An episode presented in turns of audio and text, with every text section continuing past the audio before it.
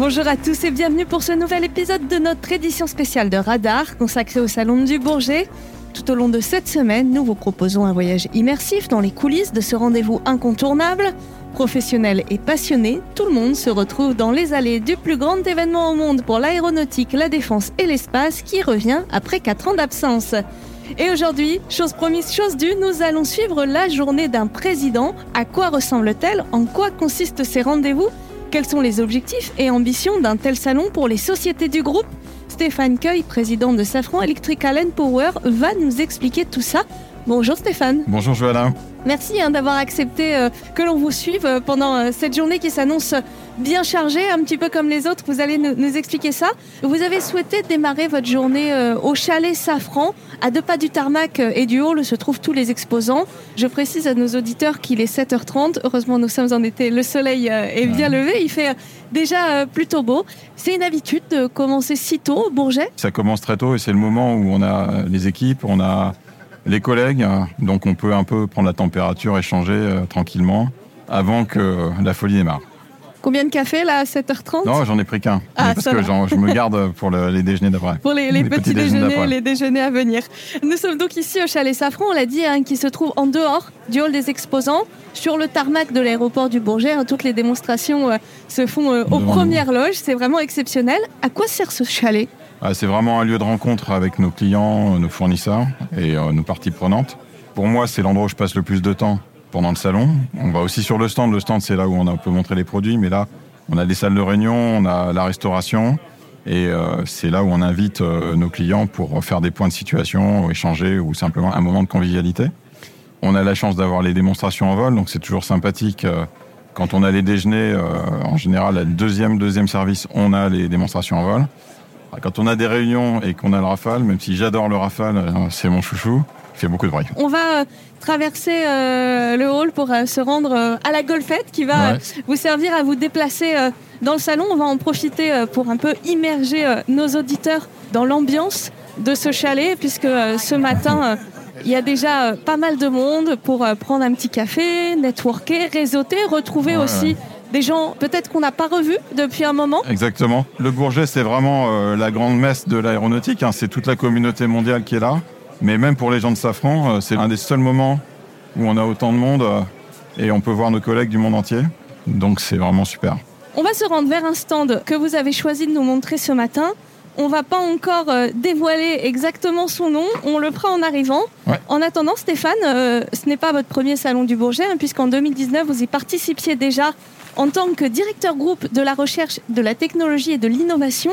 C'est donc votre premier salon en tant euh, que président de société. Qu'est-ce que ça change pour vous et quelles sont vos priorités cette année? En fait, la différence, c'est que en tant que directeur euh, RT Innovation, c'était un rôle plus politique tourné vers l'extérieur, et notamment euh, le parti prenante, les gouvernements, les financeurs.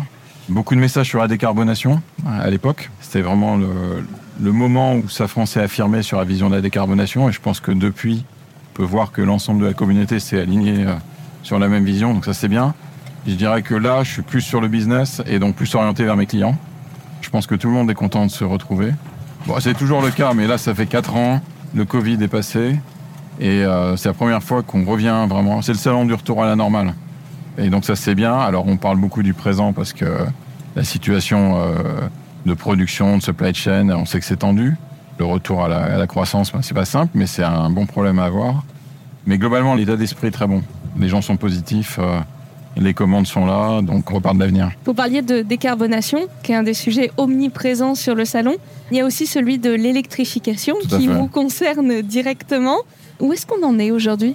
Alors, on progresse bien. Hein. Il y a un certain nombre d'applications, notamment sur des avions à voilure fixe, on va en voir tout à l'heure qui attaque la certification. Nous-mêmes, nous sommes en train de certifier notre moteur électrique Engenius, qui sera le premier moteur électrique de propulsion certifié au monde. Ce sera début d'année prochaine. Et donc, euh, voilà, il y a des projets qui sont plus difficiles, mais globalement, ça progresse. Et on va voir des belles choses là. Justement, le timing est parfait. Nous venons d'arriver sur un stand qui s'appelle Voltaero. Est-ce que vous pouvez euh, nous le présenter? Oui, alors Voltaero, c'est un de nos clients pour le moteur électrique Engenius 100, qui est notre moteur vraiment pour la propulsion des petites plateformes. Il développe ce qu'on appelle un commuter. Donc c'est un avion de transport de passagers qui fait 6 places globalement. que vous voyez ici, donc il y a une formule euh, assez originale, un moteur à l'arrière. Et vous voyez la petite fenêtre là. Ben, ce qui est au milieu, c'est le moteur Enginus 100. Donc c'est un avion hybride. Il y a un moteur à piston qu'on voit à gauche qui est fait par Kawasaki, donc euh, fabricant de moteurs de moto, et qui est couplé avec le moteur Enginus pour euh, propulser l'avion à l'arrière. Il y a des batteries et euh, on peut décoller en électrique, on peut voler en partie en électrique et en hybride, donc on a moins de bruit, moins de consommation, et ça va permettre de faire des missions de courte distance, quelques centaines de kilomètres, pour relier de point à point des villes. C'est un segment qui existe aujourd'hui, mais avec des très vieux avions qui sont très polluants. Et grâce à ces nouvelles formules euh, hybridées, on va pouvoir faire un saut et redévelopper ce marché. Pour nos auditeurs hein, qui n'ont pas euh, les images euh, devant eux, c'est un petit avion. Hein, c'est pour ça que vous parliez de petite mission. On n'en est pas encore à l'avion pour le, vol commercial. On y arrivera un jour On aura de l'hybridation, notamment dans le cadre du projet RISE de CFM, mais qui est plutôt de l'assistance au moteur que vraiment de la propulsion. Parce que la masse des batteries est très pénalisante dès qu'on veut faire des longues distances. Et c'est pour ça que ces petits avions, eux, sont plutôt pour des distances de quelques centaines de kilomètres, alors qu'un A320, 737, c'est conçu pour faire plusieurs milliers. Et ça fait une énorme différence quand on embarque la masse des systèmes électriques. On va euh, revenir un petit peu sur votre expérience personnelle, hein, sur ce salon, si vous le voulez bien, Stéphane. Est-ce que vous avez le temps, pendant cette semaine, de vous promener dans les allées? Est-ce qu'il y a, en plus de ce stand Volta Aero, des stands, des présentations, peut-être des exposants que vous euh, avez hâte de voir Vendredi, j'espère que j'aurai le temps d'aller faire un tour.